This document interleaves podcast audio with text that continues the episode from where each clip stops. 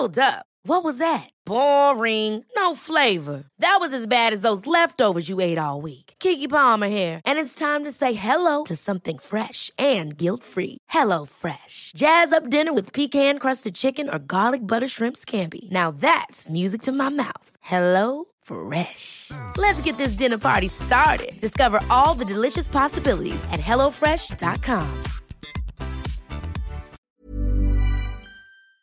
Did you know you're more likely to stick to a fitness routine if it's something you enjoy? That's why Peloton instructors don't just teach, they motivate you through every workout. And with thousands of classes, you'll always find something that works with your schedule. Plus, you'll never have to deal with sold out classes or awkward locker rooms. Workouts you'll crave, only on Peloton. Now, the Peloton Bike Plus is its best price yet at $500 less. Find more game changing prices on the original Peloton Bike and Peloton Tread. Visit onepeloton.com to learn more. El líder de izquierdas, Gabriel Boric, será el nuevo presidente de Chile. ¿Y en qué va a consistir su programa de gobierno? Pues en multiplicar el tamaño del Estado chileno sableando a impuestos a los ciudadanos. Veámoslo.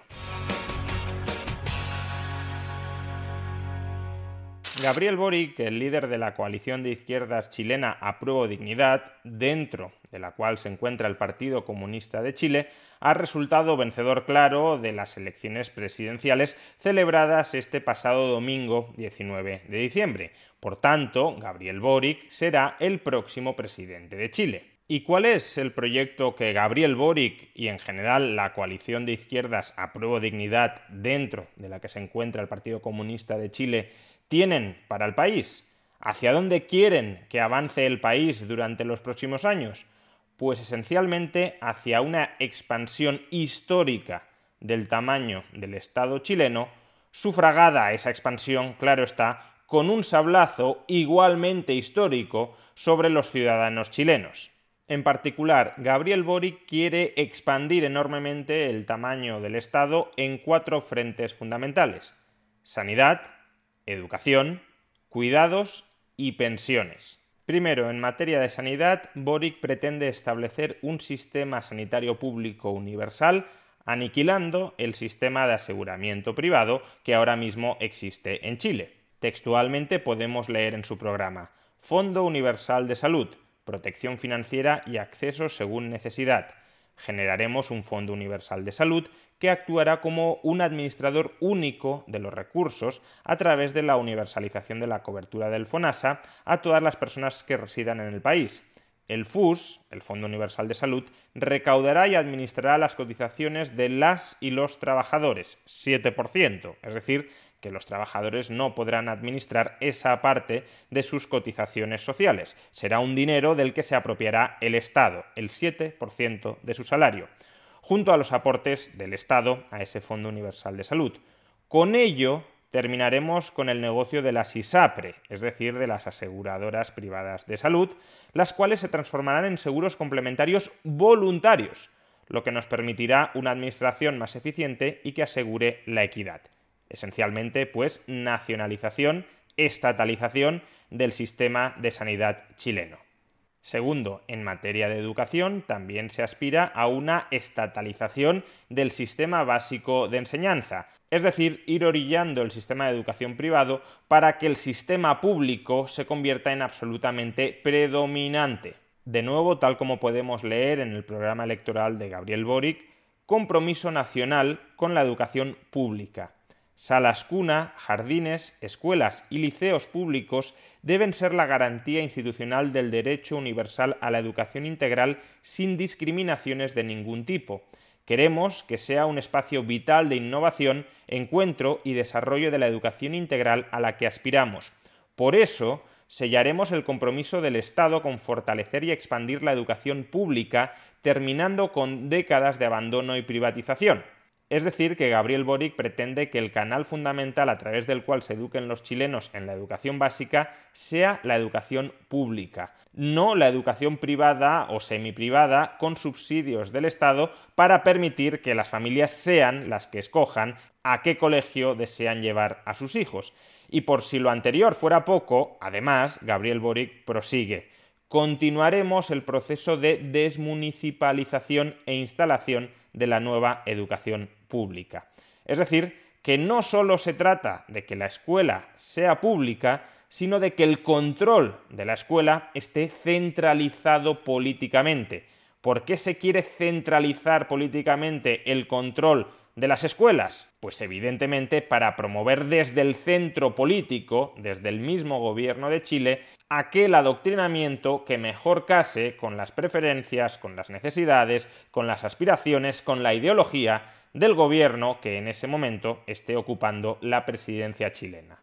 Y en materia de educación superior universitaria, tres cuartos de lo mismo, progresiva estatalización de las universidades. Por un lado, Gabriel Boric pretende condonar la deuda de todos los estudiantes chilenos, como podemos leer en su programa, condonación universal de las deudas estudiantiles, el endeudamiento estudiantil, junto con dinamizar la mercantilización y privatización de la educación superior, es una pesada mochila para las y los deudores educativos y una alta carga para el Estado, el que a la fecha ya ha recomprado más de la mitad de los créditos cursados. Proponemos la condonación universal de las deudas educativas a través de un esquema de pagos a largo plazo por parte del Estado, donde la gradualidad sea soportada por las instituciones financieras y no por las personas endeudadas. Pondremos fin al CAE y crearemos un nuevo sistema único de créditos que será transitorio hasta alcanzar la gratuidad universal. Será público, solidario, sin interés, sin participación de los bancos y no reproducirá los abusos del CAE.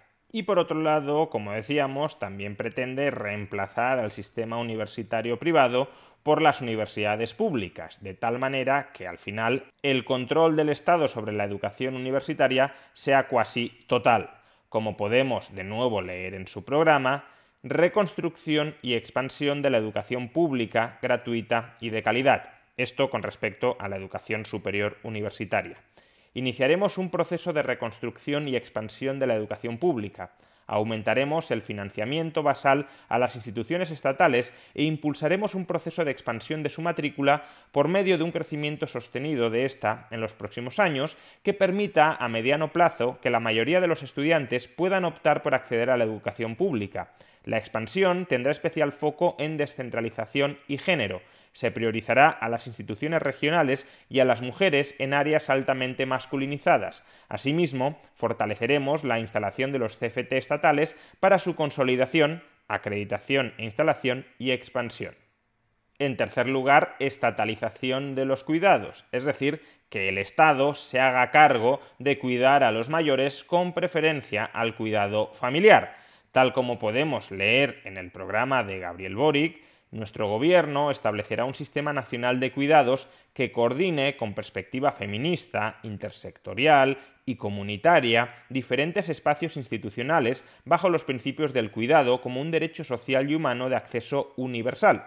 Proponemos transitar desde el sistema de cuidados actual que descansa exclusivamente en la familia y especialmente sobre las mujeres, hacia uno de corresponsabilidad social de los cuidados, que involucre a los hogares, las comunidades y el Estado. Fijémonos a este respecto en que la obsesión estatalizadora de la sociedad no se refiere únicamente a expulsar a las empresas privadas o a las mutuas de ámbitos muy diversos como la salud o la educación de las interacciones sociales, no, no se trata solo de que haya un sesgo antimercantilizador. También se trata de expulsar a las familias de ese ámbito de las interacciones sociales que tienen un cariz voluntario para establecer sobre todos esos ámbitos sociales diversos el control, el predominio absoluto del Estado. Que el Estado decida monopolísticamente sobre nuestra salud, sobre nuestra educación y sobre nuestros cuidados. Y por último y en cuarto lugar, Gabriel Boric también pretende acabar con el sistema de pensiones privadas, con el sistema de ahorro privado para la jubilación que prevalece en Chile, de nuevo para estatalizar el ahorro de los ciudadanos chilenos. En particular, Gabriel Boric pretende establecer una pensión básica universal para todos los chilenos que no tenga un componente contributivo, es decir, con independencia de si has cotizado o no has cotizado vas a cobrar esa pensión básica. Esto, por otro lado, era algo muy parecido a lo que también proponía José Antonio Cast, pero, en segundo lugar, lo que pretende Gabriel Boric es que el ahorro de los ciudadanos chilenos a través de sus cotizaciones sociales no vaya a parar al patrimonio personal de los ciudadanos chilenos, sino que les sea arrebatado por el Estado para que el Estado lo gestione, lo administre, disponga sobre él como el Estado buenamente quiera. Tal como podemos leer en el programa electoral de Gabriel Boric, pilar contributivo a la pensión básica universal se suman los beneficios que dependen de la contribución durante la vida laboral activa. Estas contribuciones sociales de las personas irán a un nuevo sistema de cuentas de registro individual, cuentas de registro, no cuentas de acumulación o cuentas de ahorro. El Estado les quita el dinero, el ahorro a los chilenos y anota que les ha quitado ese dinero, pero ese dinero no permanece en ningún lado específico, no permanece en una cuenta de ahorro en favor de ese ciudadano chileno. Ese dinero se lo gasta hoy el gobierno y ya veremos mañana cómo se repone. Irán a un nuevo sistema de cuentas de registro individual previsional administrado por un órgano público autónomo y técnicamente idóneo, básicamente un órgano politizado. Además de los aportes individuales, se considerará el trabajo de cuidados no remunerado y se subsidiarán los periodos de desempleo con tablas unisex para cada generación.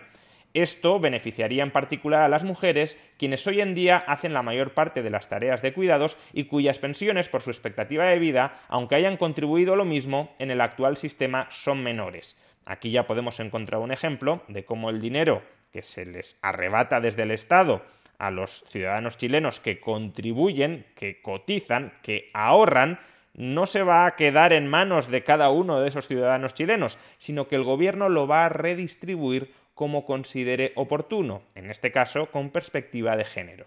Además, y como es bien sabido, los sistemas públicos de reparto, los sistemas que redistribuyen las cotizaciones actuales a los pensionistas actuales a cambio de que los cotizantes actuales reciban en el futuro una pensión con cargo a las cotizaciones de los trabajadores del futuro, esos sistemas de reparto intergeneracional tienen un problema muy claro, y es la demografía. Si la demografía no acompaña, los trabajadores actuales sí les pagan buenas pensiones a los pensionistas actuales, pero en el futuro, cuando no haya muchos trabajadores futuros, no se podrán pagar buenas pensiones a los pensionistas del futuro. Y Gabriel Boric es bastante consciente de ello, es bastante consciente de que aunque hoy establezca un sistema público de reparto, en el futuro vendrán los recortes. Y esto es algo que podemos ver reflejado en el propio programa de Gabriel Boric. Tal como podemos leer, siguiendo la experiencia de Nueva Zelanda con el New Zealand Superannuation Fund, y considerando el envejecimiento de la población, sabemos que el costo de la pensión básica universal irá aumentando progresivamente. Es decir, que hoy se puede pagar una determinada pensión básica universal, pero en el futuro, como el coste aumentará, ya veremos si se puede seguir pagando. Para asegurar su sostenibilidad en el largo plazo, se propone crear un fondo de reserva, construido sobre el actual fondo de reserva de pensiones. Los fondos de reserva de pensiones ya sabemos muy bien cómo funcionan, especialmente en España. En España se constituyó uno en el año 2011 y ya se lo han fundido por entero. De manera que en España ya necesitamos recortes porque las pensiones públicas no son sostenibles. Son pan para los pensionistas de hoy y hambre para los trabajadores de hoy que serán los pensionistas de mañana. En resumen, expansión histórica del tamaño y de la intervención del Estado en sanidad, en educación, en cuidados y en pensiones.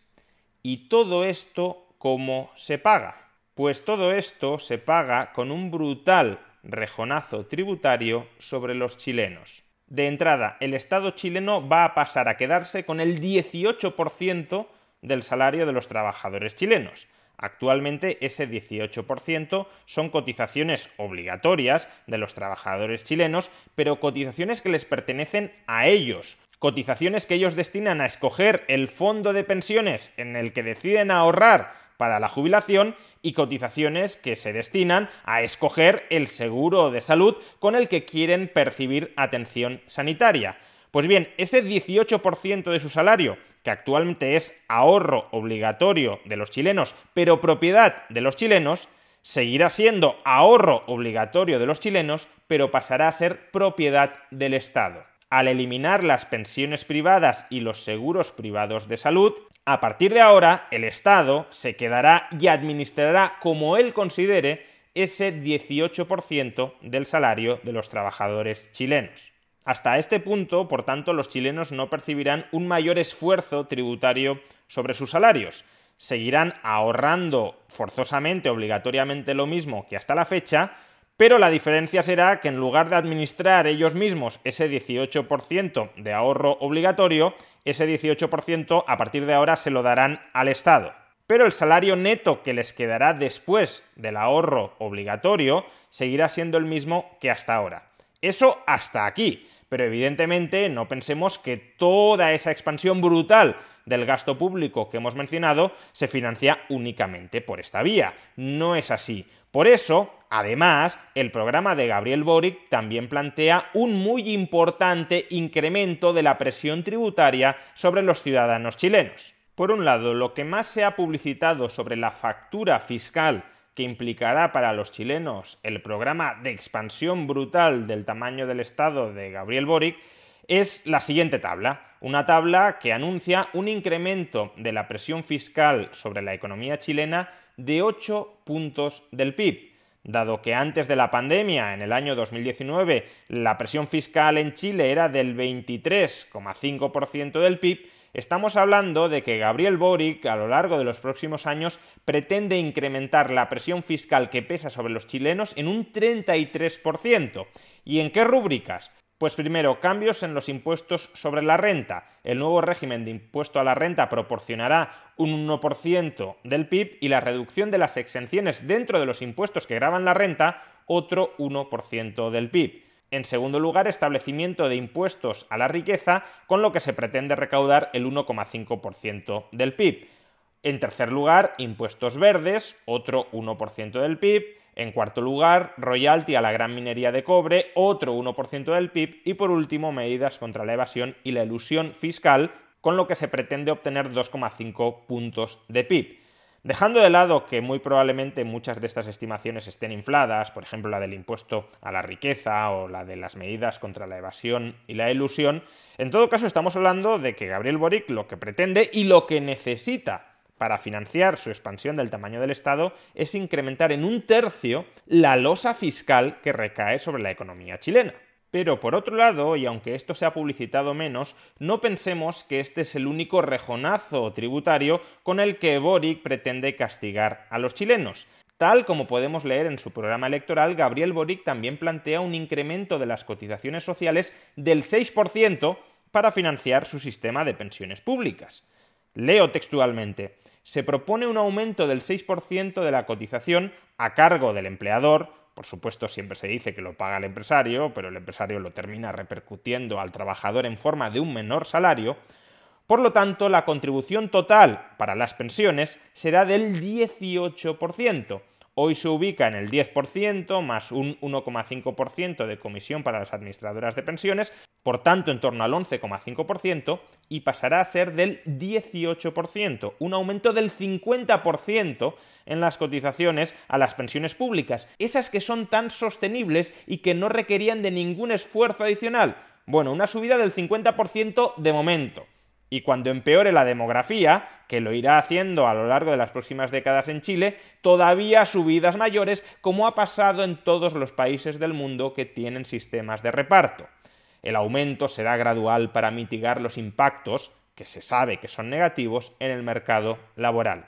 Pues bien, esto equivale a una sustracción del 6% adicional del salario de todos los trabajadores chilenos, lo que en términos agregados equivale a un aumento de la presión tributaria de en torno a 2,5 y 3 puntos de PIB. Es decir, que en realidad Gabriel Boric no pretende incrementar la presión tributaria sobre la economía chilena en 8 puntos, sino en alrededor de 10 puntos, casi un 50% más de la actual más impuestos sobre los salarios, más impuestos sobre los beneficios, más impuestos sobre la riqueza. El efecto de todo ello es expulsar a los trabajadores cualificados, es expulsar a la inversión empresarial y es expulsar al ahorro de Chile. Es decir, el modelo fiscal que plantea Boric para hipertrofiar el tamaño del Estado chileno socava las bases del desarrollo y del crecimiento de Chile a largo plazo. Ese es, en definitiva, el proyecto político que plantea Gabriel Boric para Chile. Más Estado a costa de menos individuo, de menos familia, de menos comunidad, de menos empresa y de menos economía. Es decir, más poder político a costa de menos libertad y prosperidad.